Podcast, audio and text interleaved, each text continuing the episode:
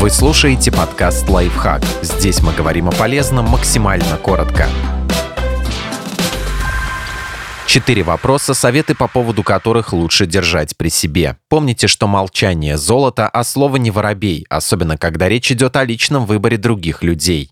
Внешность. Например, ты очень привлекательна, еще бы выпрямила волосы, была бы вообще красавицей. Или что за дурацкая мода на бороды? Сбрей, не позорься. У любого человека дома наверняка есть зеркало, так что он в курсе, как выглядит. И тут возможны два варианта. А. Ему все нравится. Б. Ему не все нравится в себе, но он не хочет, чтобы его этим тыкали. И неважно, работает ли он над исправлением недостатков и можно ли их в принципе исправить. Внешность – дело вкуса. Любой комментарий относительно нее, по сути, никакой не совет, и едва ли он делается из добрых побуждений.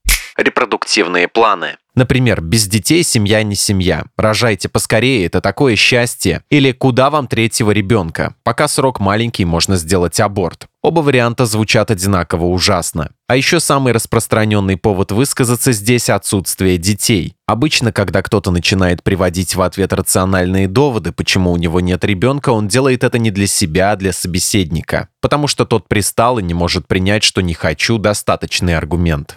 Выражение чувств. Например, что-то не похоже, что у тебя горе. Ты должна сидеть дома и рыдать, чтобы тебе поверили. Или на это нельзя злиться. Это глупо. Чувство – это естественный отклик организма на какое-то событие. Подавлять эмоции, в общем-то, бесполезно. Они все равно будут искать выход, только уже с чувством вины и стыда в нагрузку. И уж точно нет единственного правильного способа реагировать на ситуацию. Кто-то злится, кто-то плачет, кто-то смеется. Все это нормально. Личная жизнь. Например, от чего один? Жениться тебе надо уже 20 лет. Или обязательно проверь телефон мужа. Какое доверие? Все мужчины изменяют, это нужно контролировать. Принимать решение о женитьбе должны два человека, которые в идеале любят друг друга, готовы вместе справляться с проблемами и жить долго и счастливо. Мнение третьего здесь вряд ли уместно.